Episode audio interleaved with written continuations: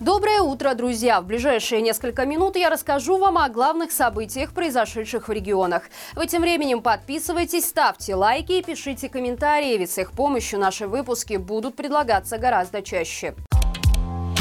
Появились свежие спутниковые снимки военного аэродрома в Зябровке. В предыдущий раз эту российскую военную базу на территории Беларуси удавалось фотографировать месяц назад.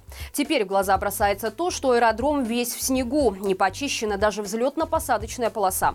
На январских снимках ее держали в полной готовности. Две насыпи в северо-восточной части аэродрома, которые месяц назад еще не были завершены, теперь выглядят готовыми, но техники на них нет.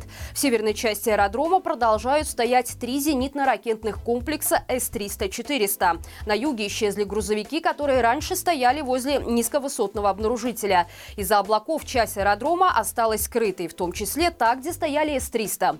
Но учитывая исчезновение грузовиков и информацию мониторинговой группы белорусских ГАЮН о том, что 2 февраля с аэродрома выехало несколько колонн с грузовыми машинами и минимум четырьмя зенитно-ракетными комплексами, можно сделать вывод, что техники на базе стало меньше. А нерасчищенная взлетно-посадочная Посадочная полоса говорит о том, что активность на аэродроме в принципе снизилась.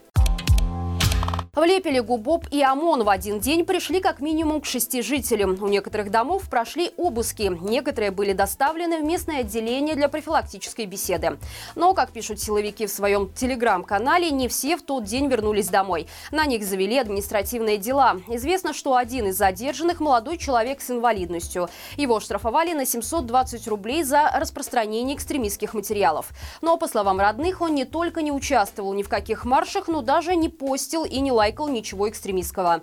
Единственное, что он себе позволял, высказываться против войны только в своем окружении. Параллельно стало известно, что во время последнего рейда силовиков в Фаниполе было задержано и избито 20 человек. Правозащитный центр «Весна» узнал, что рейд проходил в рамках уголовного дела по протестам в Фаниполе. Милиция продолжает вычислять людей, которые попали на видео митинга 12 августа 2020 года. В нем принимало участие более 600 человек. Пока говорят о десятках задержанных по этому уголовному уголовному делу.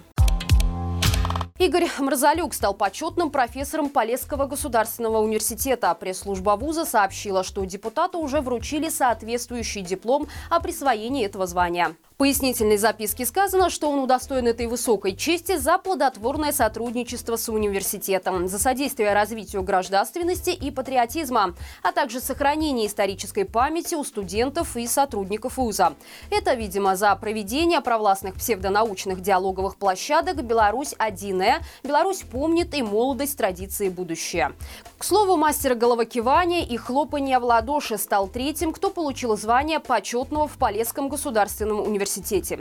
Первыми были экс-председатели правления Нацбанка Петр Прокопович и Надежда Ермакова. Оба за неоценимый личный вклад в развитие вуза. Хотя, чему удивляться, если в управлении Полесского университета находится человек, который руководил разгоном протестов в Пинске в 2020 году. Бывший подполковник милиции Михаил Заранко, который теперь занимает должность проректора, хорошо известен в городе своей жестокостью и полным отсутствием цензурных слов в речи. Население Черикова готовят к перевозке на ледоколе и отказу от автомобилей. В городе начался ремонт моста через реку Сош. Движение по нему закрыли полностью и организовали понтонную переправу, которая способна удерживать до 40 тонн веса. Но проблема в том, что в зимне-весенний период из-за изменений погоды и движения льда по воде такие переправы могут быть разобраны в любой момент и на довольно продолжительный срок. Местные власти, правда, успокаивают жителей Черикова тем, что в этом случае к месту переправы подгонят ледокол «Байкал». Обещает, что ходить он будет каждые 30 минут. При этом на обоих берегах будут организованы дополнительные маршруты общественного транспорта, которые будут учитывать расписание движения ледокола. Проблема, правда, в том, что этот речной транспорт рассчитан на перевозку 20 пассажиров. А вот что делать в этом случае, например, автолюбителям, крепкие хозяйственники не сообщают.